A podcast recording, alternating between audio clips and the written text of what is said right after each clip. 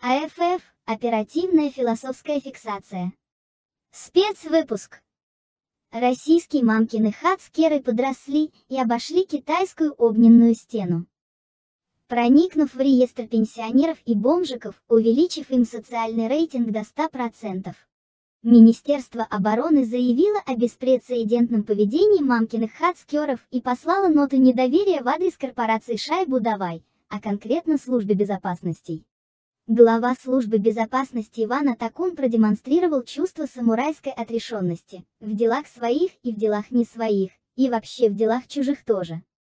Мамкины хацкеры никак не прокомментировали свое поведение. Наши корреспонденты попытались выйти из питейного заведения с целью выяснить подробности реестра, но им преградили доступ к секретным операционным файлам, и поэтому выяснить, что было еще в записях реестра Министерства обороны не удалось. Зато удалось поймать рыбу покрупнее. Как сообщил агент Бомжик, на территории реестра вместо пароля админ присутствовал пароль АДД. Скорее всего, АДД находился под прикрытием других файлов, что, впрочем, и помимо прочего не сообщается. Увеличение социального рейтинга пенсионерам и бомжикам привело к празднованиям Нового года по китайскому календарю. В праздновании приняли участие и другие социальные слои населения, в том числе и служба безопасности, накрутившая себе рейтинг в непомерно большом количестве.